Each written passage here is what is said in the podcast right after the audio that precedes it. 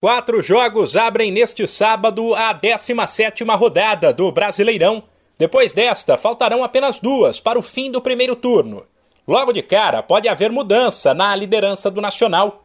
Quatro e meia da tarde no horário de Brasília tem Atlético Paranaense e Inter. E quem vencer assume provisoriamente a primeira posição.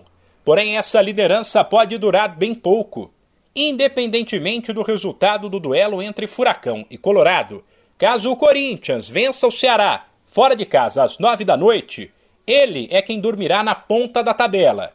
Os outros jogos do sábado serão interessantes, porque Flamengo e Santos, dois gigantes, enfrentarão equipes da parte de baixo.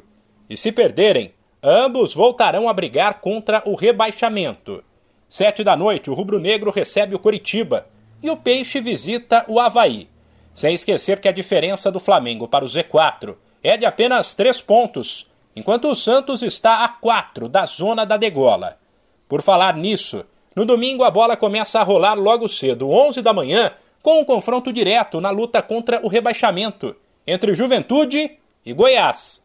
Depois, às quatro, tem um clássico tricolor entre dois dos maiores clubes do país, São Paulo e Fluminense.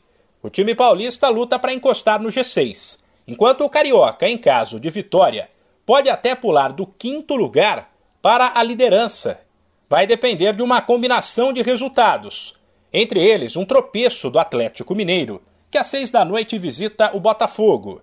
No mesmo horário, tem duelo de desesperados entre Atlético Goianiense e Fortaleza, duas equipes do Z4.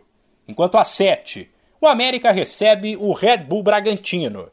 A rodada do Brasileirão termina apenas na segunda-feira, 8 da noite, quando o atual líder, o Palmeiras, encara o Cuiabá em São Paulo. De São Paulo, Humberto Ferretti.